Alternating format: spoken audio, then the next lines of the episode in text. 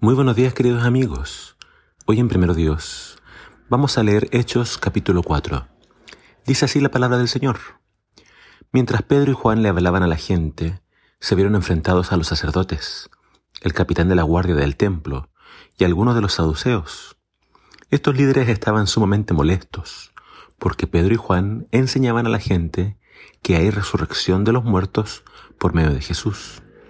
Los arrestaron y como ya era de noche, los metieron en la cárcel hasta la mañana siguiente.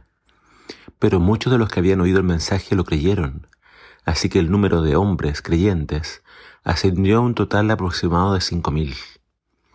Al día siguiente el concilio, integrado por todos los gobernantes, ancianos y maestros de la ley religiosa, se reunió en Jerusalén. El sumo sacerdote, Anás, estaba presente junto con Caifás, Juan, Alejandro, y otros parientes del sumo sacerdote. Hicieron entrar a los dos discípulos y les preguntaron, ¿con qué poder o en el nombre de quién han hecho esto? Entonces Pedro, lleno del Espíritu Santo, les dijo, gobernantes y ancianos de nuestro pueblo, ¿nos interrogan hoy por haber hecho una buena obra o a un lisiado? ¿Quieren saber cómo fue sanado?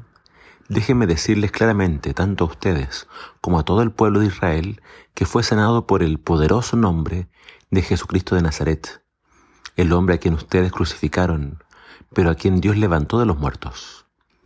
Pues es Jesús a quien se refiere la, la escritura cuando dice, la piedra que ustedes, los constructores, rechazaron, ahora se ha convertido en la piedra principal. En ningún otro nombre hay salvación Dios no ha dado ningún otro nombre bajo el cielo mediante el cual podamos ser salvos. Los miembros del concilio quedaron asombrados cuando vieron el valor de Pedro y de Juan, porque veían que eran hombres comunes, sin ninguna preparación especial en las escrituras. También los identificaron como hombres que habían estado con Jesús.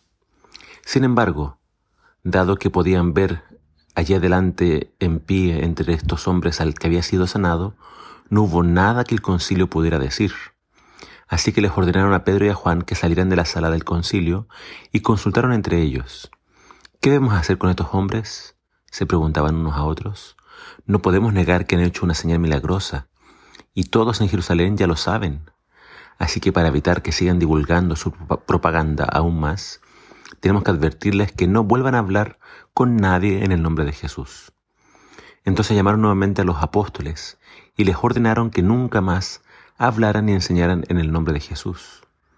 Pero Pedro y Juan respondieron, ¿acaso piensan que Dios quiere que los obedezcamos a ustedes en lugar de a Él? Nosotros no podemos dejar de hablar acerca de todo lo que hemos visto y oído. Los líderes religiosos creyeron que con la muerte de Jesús su movimiento se había acabado pero estaban muy equivocados. El Espíritu Santo había descendido sobre los discípulos y ahora ellos con poder y con valentía estaban dispuestos a testificar delante de quien fuera necesario sobre Jesús. Pedro y Juan, llenos del Espíritu Santo, no tenían forma de ser intimidados. Con valentía testificaron sobre la resurrección de Jesús. En su nombre este paralítico había sido sanado. Este hombre que tenía más de 40 años era la evidencia del poder de Jesús. Jesús seguía actuando en su iglesia a través de sus apóstoles. Jesús no está muerto, Él vive. Los fariseos y sacerdotes se dieron cuenta de que estos simples pescadores no tenían ninguna preparación teológica ni profesional, pero su oratoria era impecable, sus argumentos irrefutables. Habían estado con Jesús y Jesús los había transformado.